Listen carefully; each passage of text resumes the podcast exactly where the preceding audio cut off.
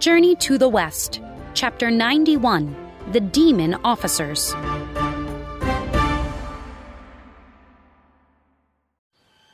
The demon general looked at Wukong, who was still in disguise. The Tang monk is heading toward our mountain? The general asked. Yes, Said Wukong, that is great news. said a demon captain. Unfortunately, there's also some bad news. Wukong pretended to look worried. The Tang monk has three companions. One is a big purple fellow. Another is a pig who appears to be quite lazy. The general narrowed his eyes at Wukong. And the third companion? The third companion is a monkey. Said Wukong, I believe he is Sun Wukong. I was afraid that monkey was traveling with the monk. the general grumbled. What does Sun Wukong look like? He's huge. Wukong pretended to shiver. He has fiery red eyes and sharp fangs.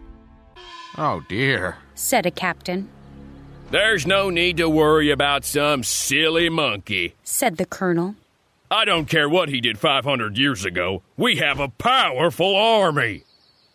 I heard the monkey talking. said Wukong, He said he hopes there's an entire demon army on this mountain. What? The general looked confused. He hopes there's an army? Wukong nodded. He said destroying demons is good exercise.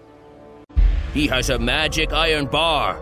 He can make it big enough to crush our entire army with one strike. But he doesn't plan to do that. A captain gulped.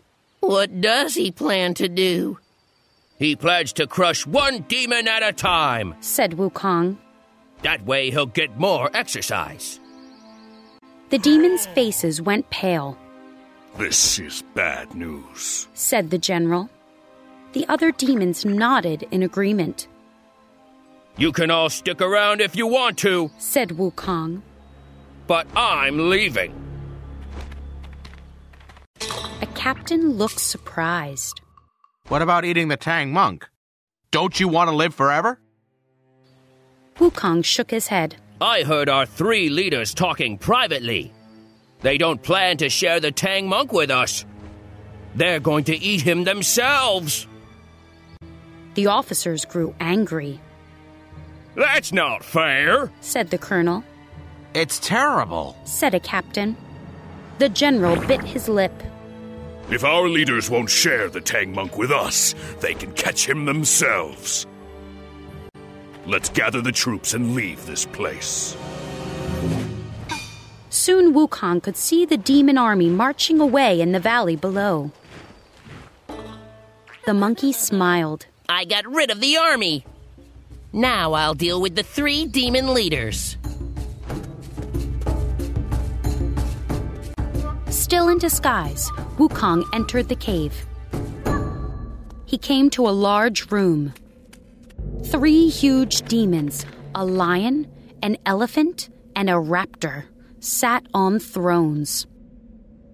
The Tang monk is heading toward the mountain. Wukong announced, Excellent. said the lion, Tell the troops to capture him.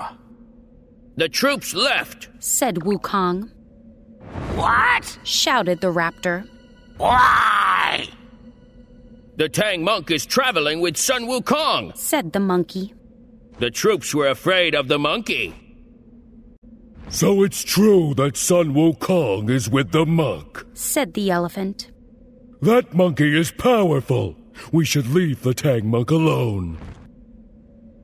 Nonsense. said the lion, We don't need an army to fight a monkey. We'll capture the Tang monk ourselves. You're crazy! said the elephant, Sun Wukong defeated Heaven's entire army!